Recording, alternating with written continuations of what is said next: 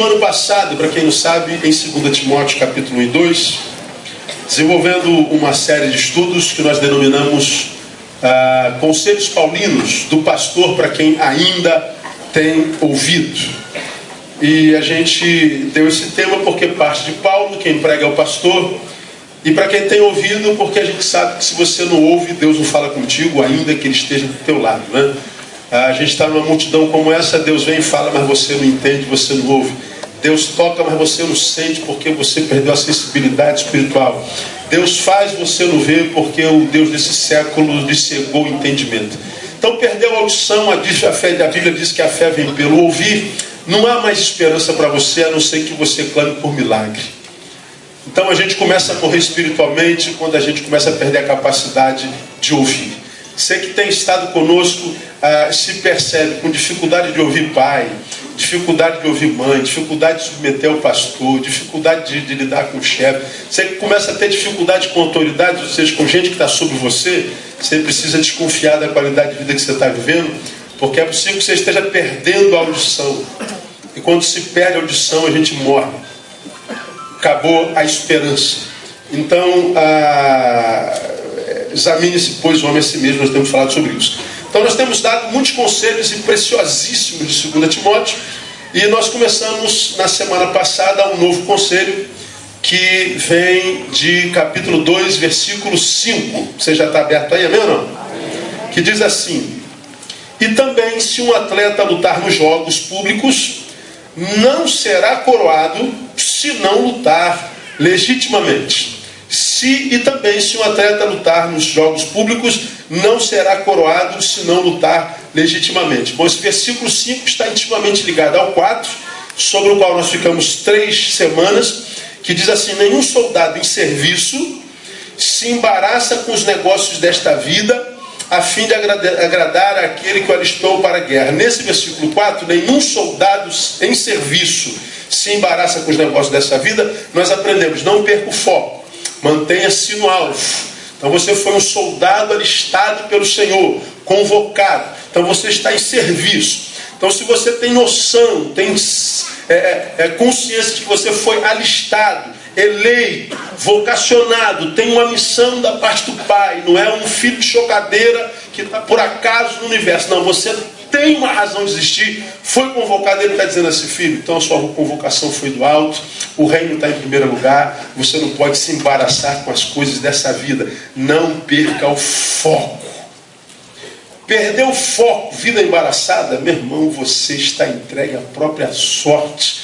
E quem lida com a sorte, diga, geralmente se encontra com azar. Por isso tem tanta gente na M na mediocridade. Tem tanta gente que tenta, tenta, só vive dando cabeçada. Foi assim na infância, foi assim na adolescência, está na juventude também na M, está entrando aí no campo da meia-idade, 40 anos, está na mesma coisa, não adianta. A gente diz, pô, pastor, por que Deus não abençoa? É porque a, bênção vem pela palavra, ele não tem ouvido. Então não adianta. Ah, é, é, é lançar pérolas a porcos. Né? Perdeu o foco, esqueceu o alvo, aquilo para o que nasceu lá atrás. Tem uma razão pela qual ele nasceu. Embaraçou-se com as coisas da vida. Aí começa uma, uma, coisa atropelando a outra, coisa principal sai do lugar da coisa principal, uma coisa secundária tomou o seu lugar e a vida vira um embaraço só. Nós falamos sobre isso três semanas.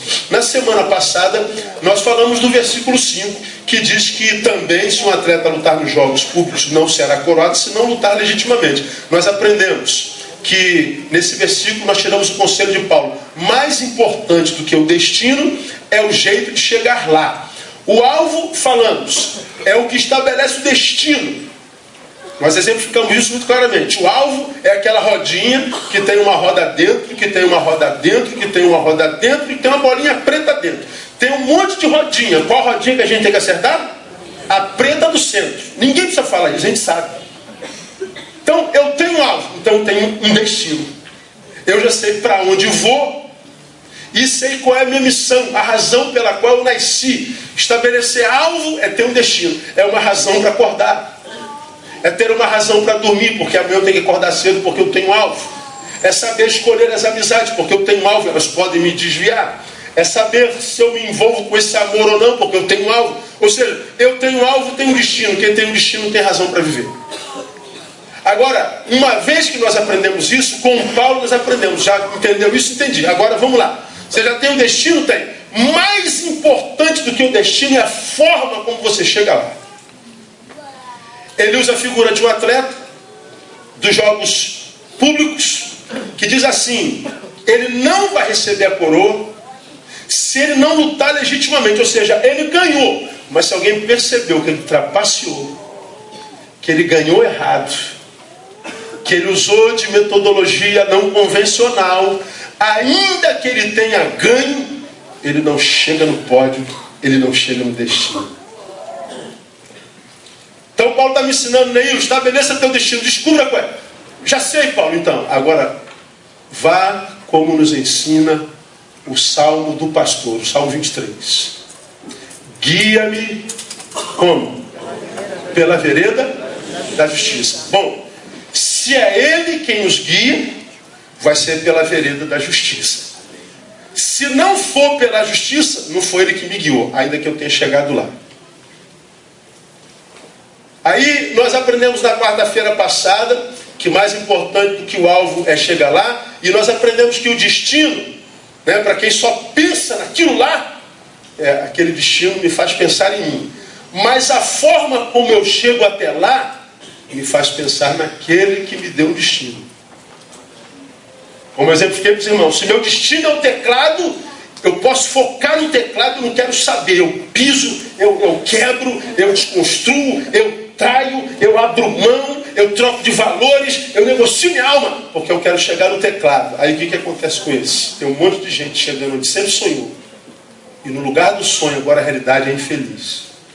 Ele olha para trás e diz assim: Eu era feliz? Não sabia. Pô, mas pastor, eu sempre sonhei em chegar aqui. Legal. Foi esse sonho que te tirou de lá. Mas como você chegou de lá aqui? Ah, pastor, só Deus sabe. O diabo também. Se não veio pela vereda da justiça, não dê culto de ação de graça comemorando a vitória, porque não foi Deus que te colocou lá. Se você abriu mão da coisa principal, se você negociou virtudes, valores, se você usou de subterfúgios que Deus não aprova, você pode ter chegado lá no destino, mas Paulo está dizendo assim: o mais importante que o destino é a forma para a gente chegar lá. Irmão, explica, explica a felicidade e a infelicidade de todo mundo essa palavra aqui. Essa palavra tira, pelo menos em mim, a surpresa de tanta desgraça na vida de alguns e tanta graça na vida de outros. É só analisar a história. Então, nós aprendemos, portanto, na semana passada, que, que o que determina, portanto, a bênção de Deus sobre a vida de alguém não é o lugar onde esse alguém está, mas o que determina essa bênção é como esse alguém chegou lá. Então, quando você vê alguém, irmãos, eu quero agradecer ao Senhor, porque eu, eu tinha um, um Fusquinha 66 e fiz a campanha da vitória do boi e não sei de que, do cordeiro, da, da não sei de que, e agora estou numa Land Rover. Eu quero glorificar o Senhor. Como é que você comprou essa Land Rover? Não é isso que glorifica o Senhor. Mas como é que você saiu do Fusca até a Land Rover? Enganou alguém? Sonegou alguém? Fez com chavos negociados. Então Deus está falando assim: eu sinto prazer no homem do Fusca vermelho. Ah, eu estou morando numa mansão na Vieira Solto. Você morava onde antes? Eu morava na favela, no Grande Sá. Como é que você comprou essa mansão? Foi com justiça? Não. Sinto saudade daquele que você era quando morava na favela. Então, o que glorifica, a, a, a, determina a bênção de Deus sobre a vida de alguém não é o lugar onde a gente está, mas como a gente chegou lá. Aí eu exemplifiquei para vocês só para lembrar. Iremos mostrar uma foto que eu mandei separar e não separaram, de Martin Luther King com o número de prisioneiro quando ele foi preso lá na briga pela libertação da, da, dos Estados Unidos, lá da, daquela, daquela, daquela a, a, como é que fala, meu Deus? Não, não é direitos humanos, não. Da, da, da, liberação dos negros, né, da opressão dos brancos sobre os negros, da, da, do apartheid americano, né, como, como o Mandela lutou lá na África. Então, Martin Luther King, ele lutou mais valentemente contra os direitos, contra as injustiças que eram é, impressas contra os negros. Aí tem uma foto na internet que ele está preso com o número de, de prisioneiro, detento.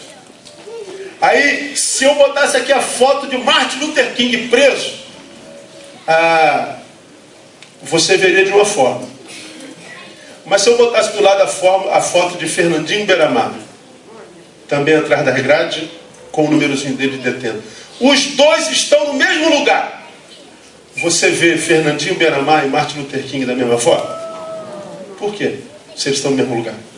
Porque o que determina a bênção não é o destino, mas como chegou lá.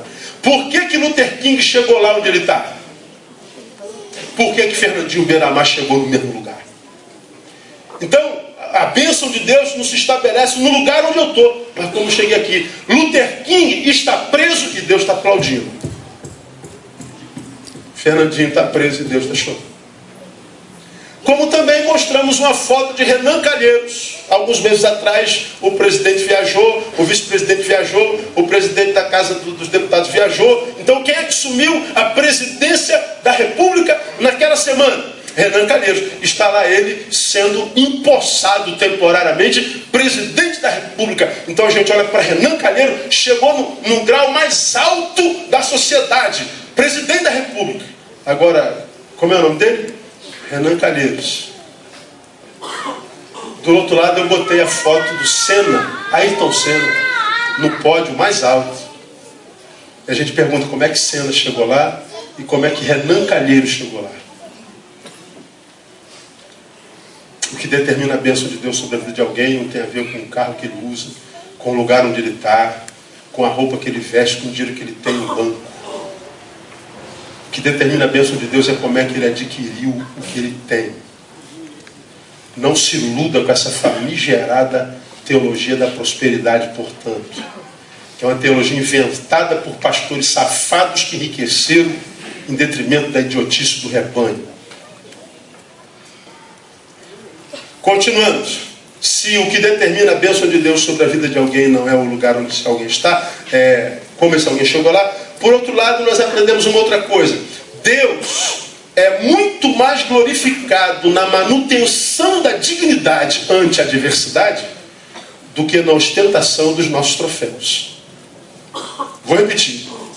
Deus é muito mais glorificado na manutenção da nossa dignidade ante as adversidades do que quando a gente ostenta os nossos troféus. A gente acredita que a missão do Evangelho do Messias sobre nossa vida é colocar a gente no lugar mais alto, com o troféu na mão. Ele está dizendo não. A missão do Evangelho não te prepara só para vencer, te capacita a perder com dignidade.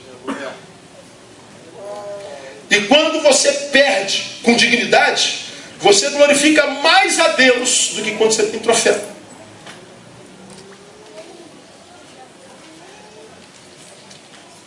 Para exemplificar, pastor? Dá, eu sempre exemplifico porque fica muito mais fácil. É, vamos lá na Galeria da Fé, Hebreus capítulo 11. Passa um pouquinho aí, duas, três páginas da tua Bíblia. Hebreus, capítulo 11, quero mostrar para você uma realidade.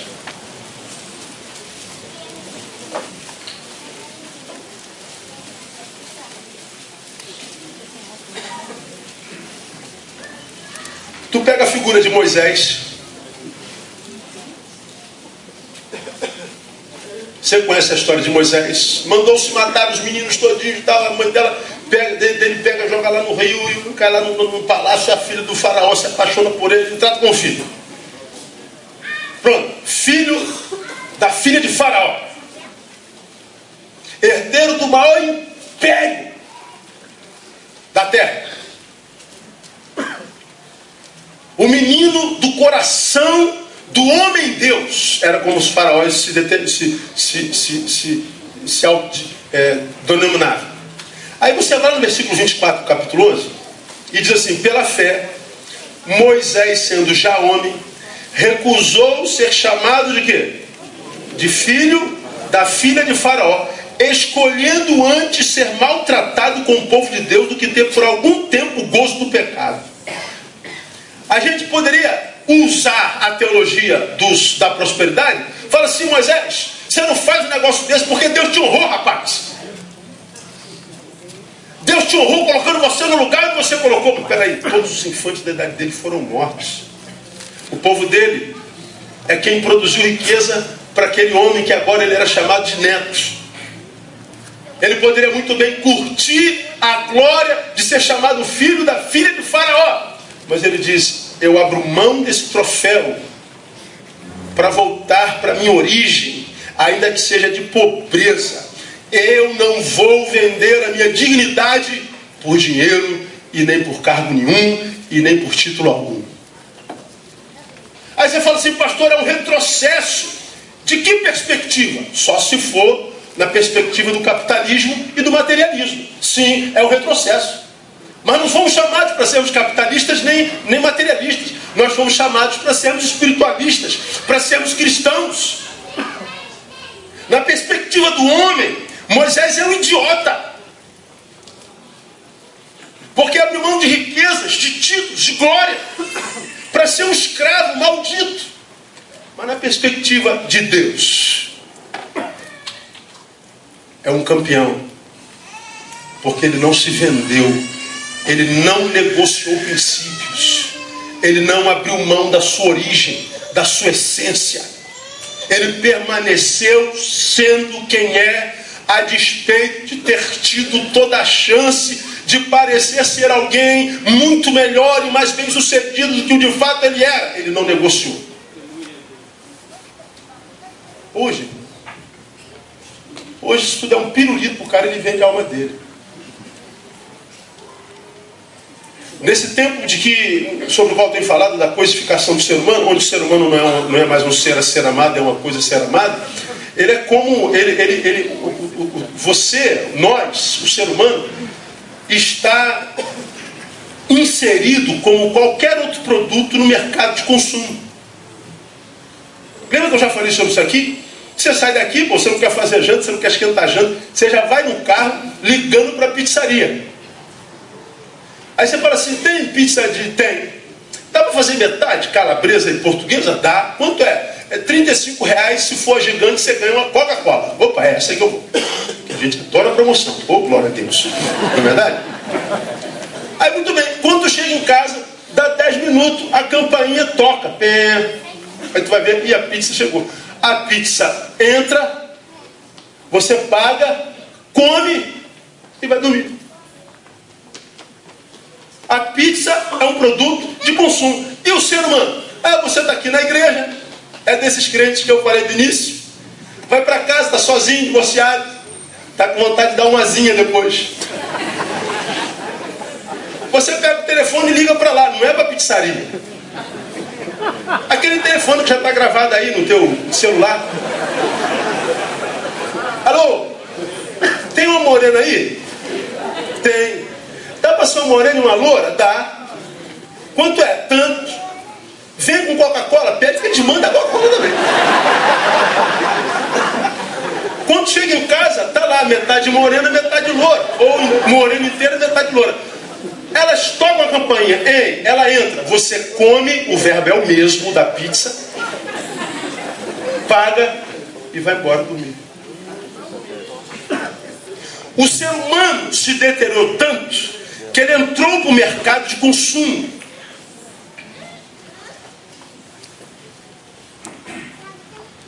Se vende por quanto? 10, 20, 30, 300.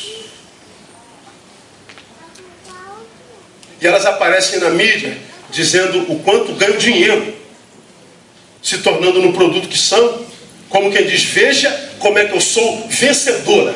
Eu ganho mais do que alguém que estudou quatro anos na faculdade. Porque na ideia do capitalismo, não interessa como eu cheguei lá no destino. Não interessa o que eu negociei. Não importa a minha imagem, minha alma. Agora, a gente que trabalha com gente, a gente sabe como é que está a alma dessa gente. A gente sabe que a felicidade do Facebook, a felicidade da Rede Globo, a felicidade que se mostra diante das, das câmeras, elas não existem. Elas são imaginárias, performáticas. Então, na cabeça de Deus, não. Na cabeça de Deus, nós nos mantemos o que nós somos: homens íntegros, dignos, a despeito da diversidade. A diversidade me acerta, mas eu não negocio minha identidade. Eu não negocio minha integridade. Aí você fala assim: ah, o senhor está falando, pastor, porque o senhor está bem. Mas quem conhece a história de quem aqui? Alguém que você vê bem hoje, o que você sabe do passado dele? e das adversidades pela qual ele passou até chegar onde ele está? Quem sabe? Você pode perguntar para qualquer um se está sendo fácil para a vida dele. Pergunta do teu lado para frente. Tua vida está fácil? Não só parece, irmão. É só imagem. Só nós e Deus e o diabo sabemos de onde viemos e como nós chegamos aqui. Só Deus sabe de onde você veio, como você chegou aí. Só Deus sabe, o diabo e você, por que, que você veio de lá, mas ainda não chegou. E a luz da palavra já sabe que não vai chegar, porque está indo errado.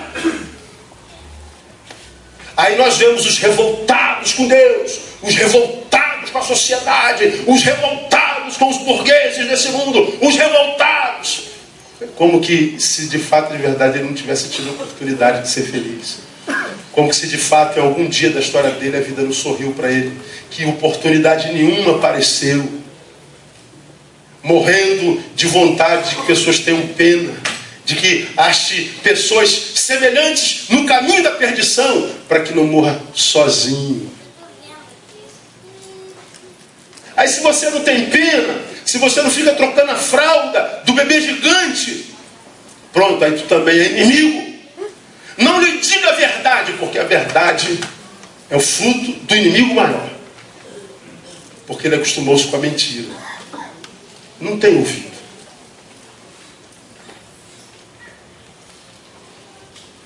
Cara, eu, eu se ouço palavras como essa, se eu tivesse sido no lugar de alguns, do que estão a caminho, mas estão longe do destino, eu mudava radicalmente a minha vida, cara.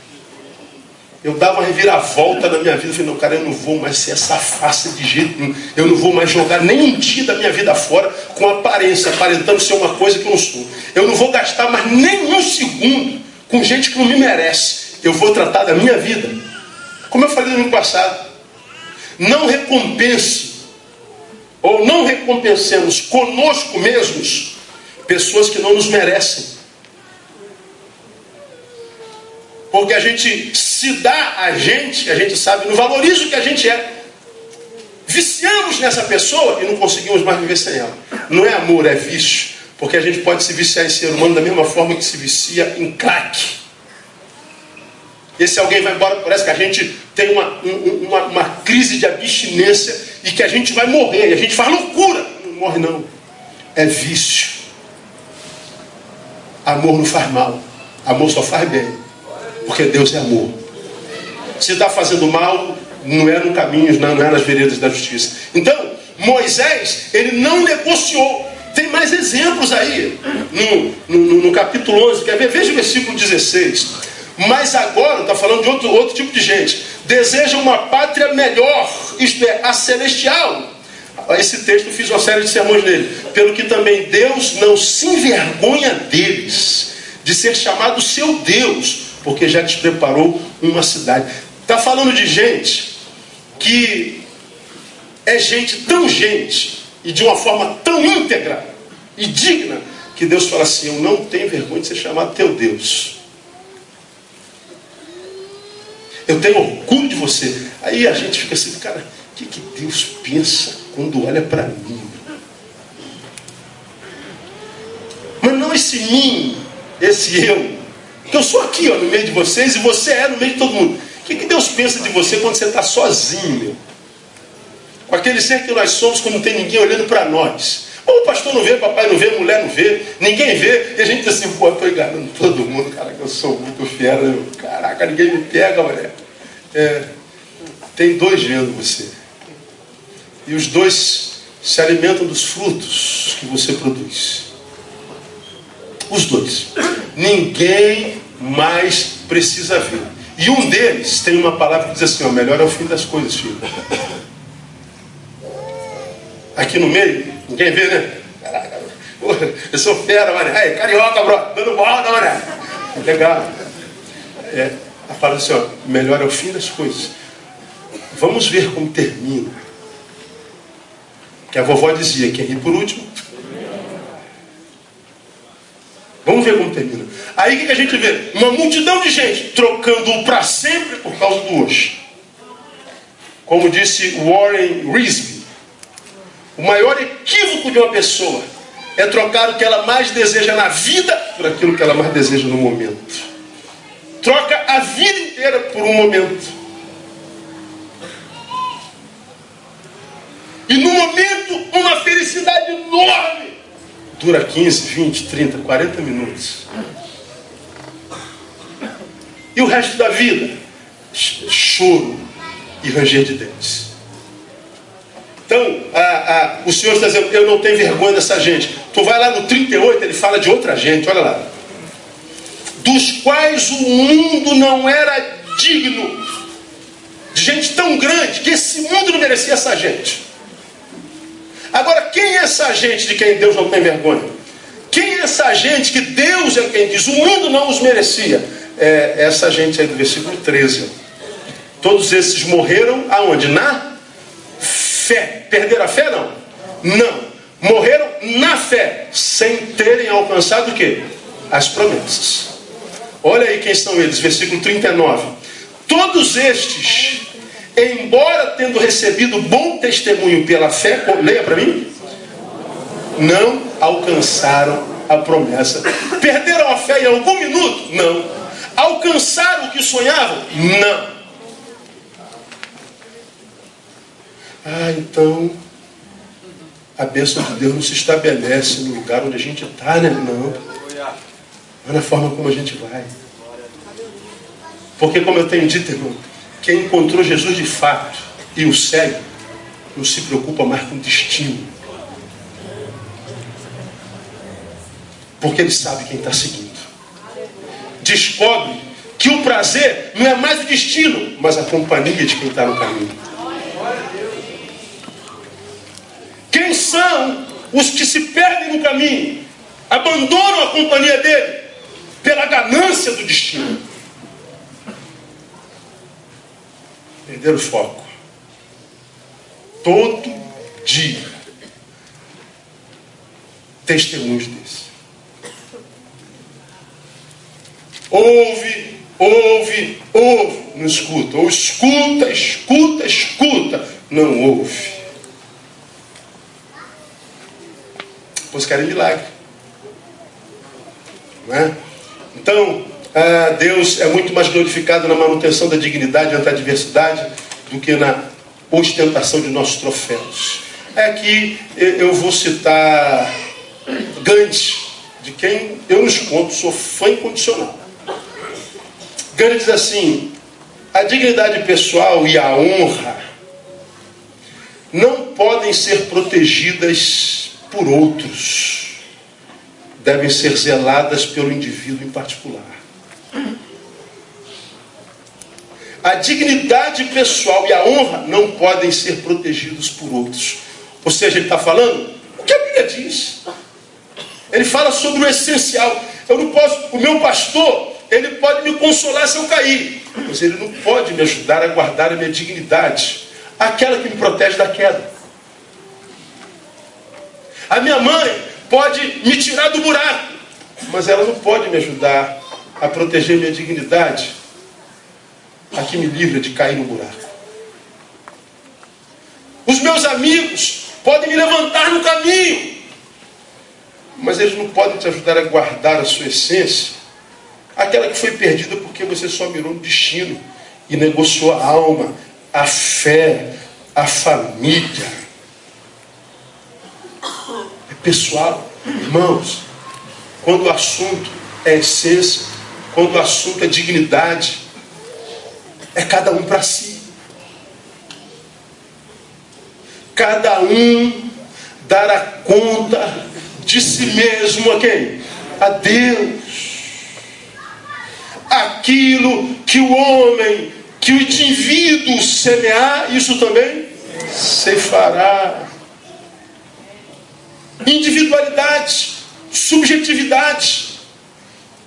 Por isso eu tenho pregado na perspectiva da palavra, e como eu alei, que não adianta eu achar culpados. Não adianta eu me revoltar contra o mundo. Revolta nunca reconstruiu nada. Só acabou de derrubar o que ainda estava em pé. Que muda história é quebrantamento. Que gera humildade. Que faz com que nós retornemos à essência. É a música que a gente tem cantado aqui desde que eu voltei. Estou voltando à essência da adoração. E a essência és tu. O que, que esse cara está dizendo? Eu não estou te adorando pelo teclado que tu me deste. Eu estou te adorando porque é o Senhor quem me deu. Eu não adoro pelo que tu me destes, pela bênção. Eu te adoro pelo abençoador que tu és. De modo que se eu não me desse o teclado, ou seja, se eu não chegasse ao destino, eu ainda assim tinha razão para adorar. Tu és da essência da adoração. Cadê que o cara entende isso, irmão, se ele não tiver no Espírito Santo? Coisas espirituais se discernem espiritualmente. Não adianta ensinar, porque o cara não aprende mais. Agora, para quem é espiritual, você fala, caraca, é isso. Né? Meu Deus, que coisa simples, que coisa linda o Evangelho. Mas não, o cara não entra, vai trocando de homem após homem, vai passando a mão, tudo que é homem. Aí chega lá um pedaço da mulher, velha, e quer ser amada. Quer que apareça o homem de Deus e ame um carro. Ou o homem foi usado por tudo que é mulher. Saiu o resto lá do outro lado. Aí aparece uma mulher de Deus. Você quer que Deus dê o que você é para um homem de Deus? Queremos que Deus nos abençoe com um homem, com uma mulher. Agora você acha que é alguém que um homem de Deus uma mulher de Deus merece? Não, acho que não. Então para de fazer do outro a razão da tua vida. Nenhum homem, nenhuma mulher pode te fazer feliz se você não conseguir ser feliz consigo mesmo primeiro. Chora a tua solidão, chora a tua solitude, dá a cabeçada na parede, viva a dor de não ter um amor ainda. Depois que chorar tudo, se levanta, sacode a poeira Diga, Senhor, me ajuda a restaurar os cacos. Ele é especialista em restauração, irmão. É porque ele disse: o vaso não quebrar totalmente, eu não posso fazer algo novo. Agora a gente vê um monte de gente, cara, sofrendo. Achei o amor da minha vida. Por quanto tempo? Quantos amores já passaram? Pois é, pastor, homem não presta. E quem mesmo sabendo disso passa na mão um monte deles? Presta. Mulher é tudo vagabunda, não presta. Ué, e quem é que vive passando na mão dela o tempo inteiro? Mesmo sabendo que ela é o que ela é. Presta. Talvez se mereçam, né? Transforme-se em alguém que te mereça. E Deus vai trazer esse alguém que merece você. Porque a respeito de alguns ele diz assim, ó, nem o mundo merecia essa gente. Eu tenho orgulho de ser chamado de seu Deus. Mas pastor, mas Deus, eu, eu, eu sou pobre, ainda estou no fusquinha meia meia. Ô Deus, ainda estou no barraquinho na favela. Meu filho, não é onde você está. É como você está onde você está e como você chegou lá. Então, quando a, é dignidade pessoal, é, é a gente, meu. Agora, como é que Gandhi sabe disso e o crente não sabe? Aí o cara vai falar, mas Gandhi não era nem crente, pastor. Ele não era evangélico. Imagina se ele fosse evangélico? Não acontecia nada que aconteceu. Tu pega Blaise Pascal, matemático, físico, filósofo, teólogo também. Pascal disse assim, ó, A dignidade pessoal consiste no pensamento. Procuremos, portanto, pensar bem. Nisso reside o princípio da moral. Tudo começa aqui. A dignidade pessoal consiste no pensamento. Como é que você pensa a vida? Como é que você vê a vida? Bom, vejo na perspectiva do Evangelho, pastor. Quer eu coma, quer eu beba, quer que eu faça qualquer outra coisa, eu faço para a glória de Deus. Então descanse, irmão. O que Ele tem para você vai chegar na tua vida no tempo dele. E o tempo dele é o certo. Diga para alguém que está do seu lado, vai chegar na tua mão.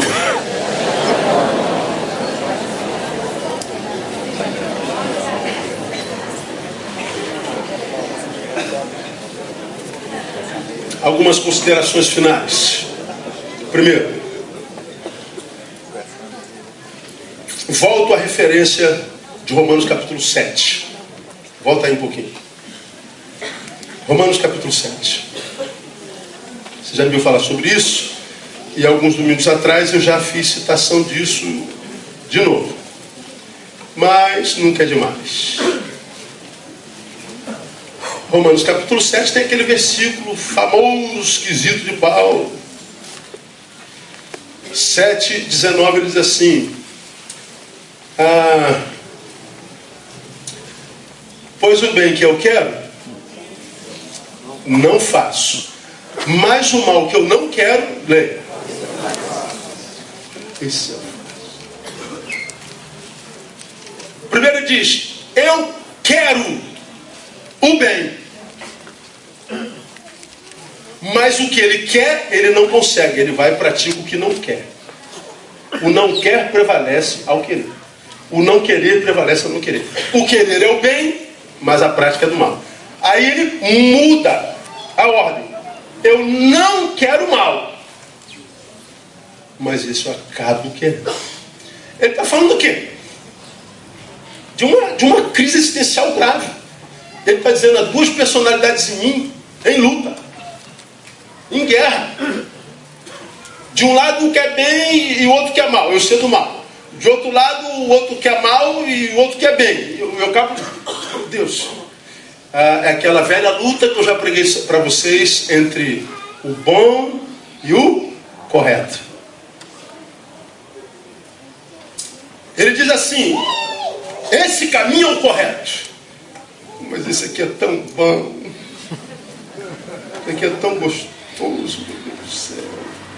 Esse aqui é o do regime, do pão integral, do alface, de três em três horas, um pouquinho. Mas essa picanha, essa macarronada, essa, essa rapada, ai Jesus amado. É do que Paulo está falando. A luta entre o bom e o correto. Ele está dizendo, eu sei o que é correto. Há em mim alguém querendo praticar o correto, mas o correto eu não consigo, eu acabo cedendo ao bom. Me ensinando que nem sempre o correto é bom e o bom é correto. Bom é quando o correto é bom e o bom é correto. Aí é uma beleza. Aí é bom Quase nunca é assim. Ele está dizendo, estou numa crise danada. Estou dividido. Eu estou entre o bom e o correto. Quem ganha depende da sua dignidade. Depende da forma como você pensa. Bom, o correto pode não ser prazeroso. Mas como a Bíblia diz que o melhor é o fim das coisas, eu vou abrir mão desse prazer do agora para colher para sempre. Isso é racional. O bom pode ser por agora, mas vai arrancar de mim muitos amanhãs. Eu estou pensando com análise, com dignidade, eu estou raciocinando. Eu corro para o bom primeiro porque a palavra diz que é assim. Segundo, porque eu sou um soldado de Estado, eu não posso me, me embaraçar com coisas dessa vida. Terceiro, porque eu tenho dignidade. Estou em crise entre o cérebro e o coração, entre a razão e a emoção. E eu tenho dito aos irmãos, toda vez que coração e emoção entrarem em choque, fique com, fique com a razão. Quando o teu cérebro entrar em crise com o teu coração, fique com o teu cérebro. Porque a Bíblia diz que o coração é o quê? Enganoso.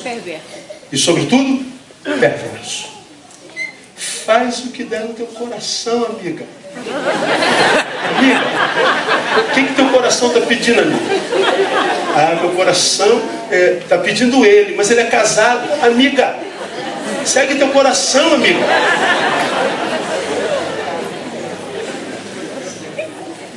Quem está entendendo? Eu estou entendendo, pessoal.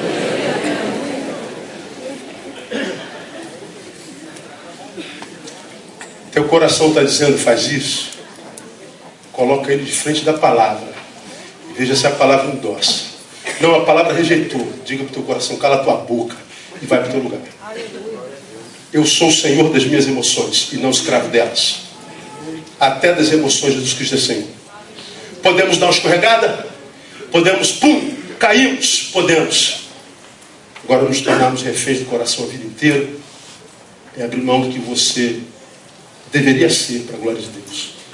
E se você não é quem deveria ser, não espere que a bênção de Deus prometida para você chegue até você, porque você não é. Lembra que eu já preguei sobre isso aqui? Deus te fez promessas aqui na, atrás, e, e, agora você foi se deformando, se desviando, e aí está aqui na frente. Poxa, Deus não cumpre a sua promessa. Deus me prometeu, mas não prometeu para ser que você é. Prometeu para aquele ser que você era quando estava na presença dele. Isso aqui ele não conhece. Ele prometeu lá. Como é que você quer que ele cumpra esse cara? Esse cara não existe para ele. Ele vai te abençoar com a bênção geral, o que ele dá para todo mundo. O alimento de cada dia. Com vida. Uma vida abundante? Não, só para aquele. Caminho do quebrantamento e da humildade. É o do filho pródigo. E qual o problema se eu sei que se eu tiver coragem para ser pródigo, eu sei que meu pai vai estar de braço aberto para me receber. O problema sou eu.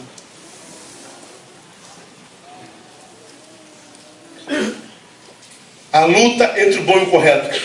Quem vai vencer depende da tua dignidade. Uma outra e última consideração. Aí aqui a gente entende claramente o porquê do se alguém quer vir após mim. Negue-se a quem? Eu não preciso negar minha mulher, meu filho, meus amigos. Eu não preciso me divorciar de ninguém. Se eu me negar. O que é negar? É o, o meu eu que está dizendo, segue teu coração, amigo. O meu eu que está sempre querendo bom, não o correto. É disso que ele está falando.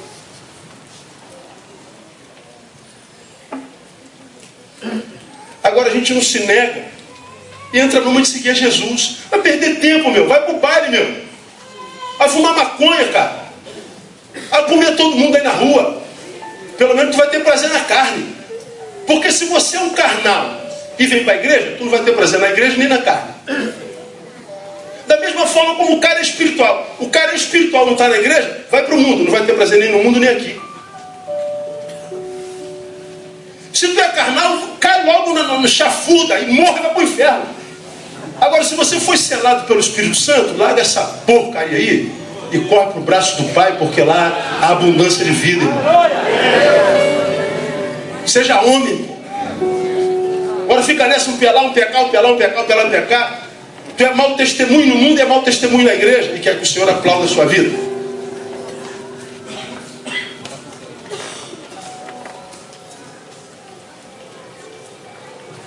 Negue-se a si mesmo. Nessa luta para negarmos a nós mesmos, muitas vezes somos traídos por esse eu que devemos negar.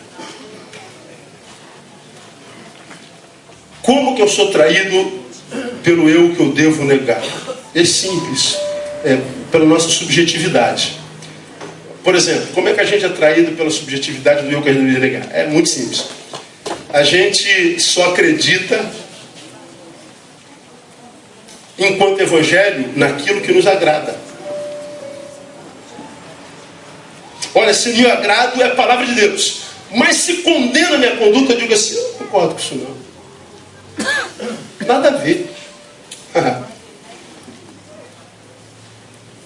Dá licença, eu leio a Bíblia. com isso aqui. Ah. E com isso aqui? Autentica a tua vida. Ah, isso aqui eu concordo. Isso aqui te reprova totalmente, né? Reprova. Eu não concordo. Aí tu vê os intelectuais, intelectuais facebookianos, que estão por aí soltando frases de filósofos o tempo inteiro, nunca uma deles, que agora se julgam intelectuais, viraram ateus. Porque fizeram uma nova leitura do Evangelho e descobriram que não é nada disso. Por quê? Porque estão vivendo uma vida já há algum tempo. E o Evangelho diz assim: sim, sim, não, não, meu filho. Você está sendo reprovado. Bom, vamos criar uma nova teologia, uma nova filosofia. Para mim não é a palavra de Deus, agora contém. E quem decide o que é a palavra de Deus ou não? Ah, sou eu.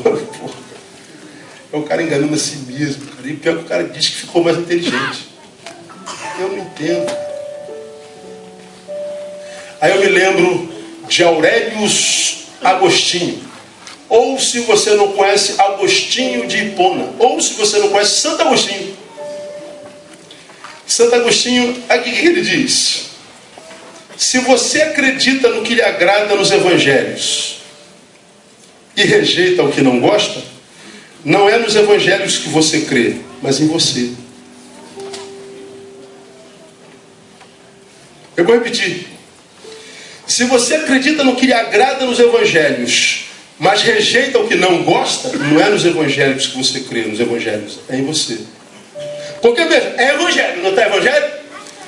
Me agradou, gostei. É evangelho, não me agradou, eu não gostei. Então não acredito. Bom, então você não acredita no Evangelho. Você acredita na sua capacidade de juízo. Você não acredita no Evangelho, você acredita em você. Não há fé em você, nunca houve. Farsa. Foi enganado pelo eu que você deveria rejeitar. Logo, perdoe, irmão. Você não cristão, nunca foi. Você é um humanista divino. Porque se se julga capaz de julgar o Evangelho, você não é cristão, é humanista. Está centrado em si, pior, humanista divino. Louvado seja eu, toda glória seja dada ao meu nome. É o que o cara quer. Enganado pelo eu que deveria renunciar. Cara, tem coisa mais simples que o Evangelho? Difícil é ser muçulmano, cara. Difícil é ser sei lá o que, bro. Ser de outra região, bota a vela, sobe o morro, mata a cabrita, mata o pinto, mata, bota, costura a boca do sapo e dá a volta não sei aonde. O Evangelho diz, filho, lembra, lembra da escada? O Evangelho é graça. Você não merece entidade, você vida. Como quem sobe uma escada, só que uma escada rolante. Não é você que sobe a escada, é a escada que te sobe. Qual é o meu papel? É só ficar no degrau. Mas não, a gente sai do degrau, dá uma volta aqui fora, e mergulha no poço, e depois, meu Deus, o que aconteceu? Você saiu do degrau, filho. Só isso, eu sou um imbecil.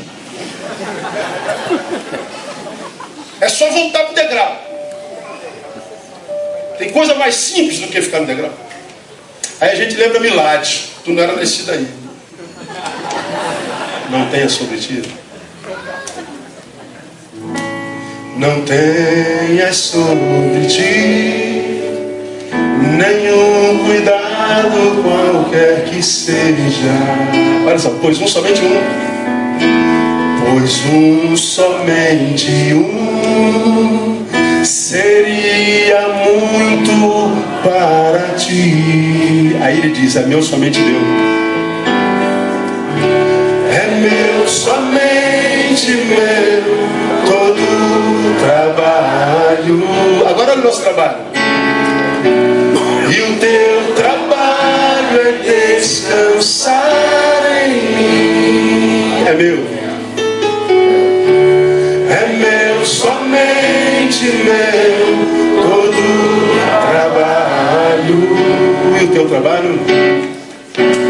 E o teu trabalho é descansar aplauda ele bem forte. Isso é evangelho.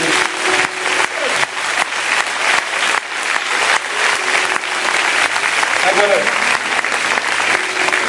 quem mais que é fácil descansar nele. Onde é que está escrito que seria? Lembra? Estou pregando sobre isso aqui a vida inteira. Descansa, filho, Senhor, como que eu posso descansar? Se as águas estão entrando no barco, esse barco vai afundar. Não olha para as ondas, olha para quem está dentro do barco contigo. E eles nem tinham a Bíblia, agora você tem, já viu uma história parecida com essa?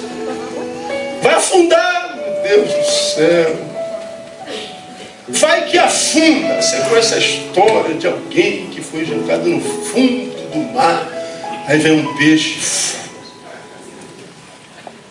Como eu já preguei aqui, o, o mar é a vida, e às vezes ele está encapelado, uma vez está bem, daqui a pouco está ruim, daqui a pouco está bom, é assim.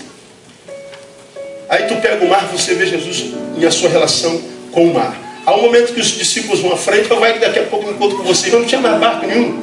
Ninguém pensou nisso. Eles atravessaram. Mas como é que eles atravessaram? Ele não precisa de barco. Ele vem andando sobre as águas. Sobre as águas. Na outra vez ele estava dentro d'água no mar, o mar entra fazer gracinha. Ô, oh, ele estava dormindo. Ô, oh, oh, cala tua boca aí, vento, cala a boca. No outro caso, o cara fundou e ele manda um peixe. Ó, sobre as águas, nas águas, no fundo das águas, ele é Senhor. Está tudo dominado.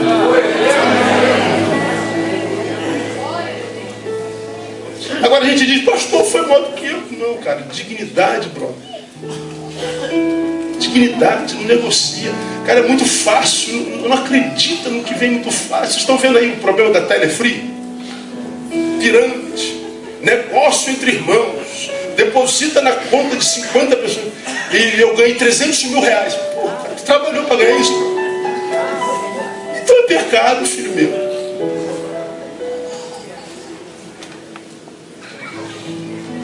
Ele ligou o pastor para mim ontem, lá de, de, de, de Florianópolis. Pô, pastor, eu perdi 300 mil. Tira o microfone, tira o telefone, é bem feio.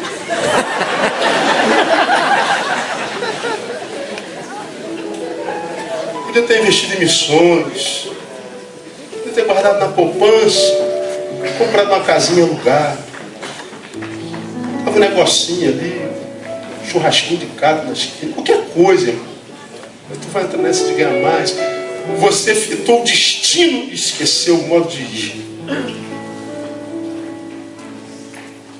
Dignidade. Que Deus nos abençoe com essa dignidade que nos livre das propostas falsas que o diabo tem lançado sobre nossa vida nesses dias. Amém, irmãos? Vamos aplaudir o Senhor.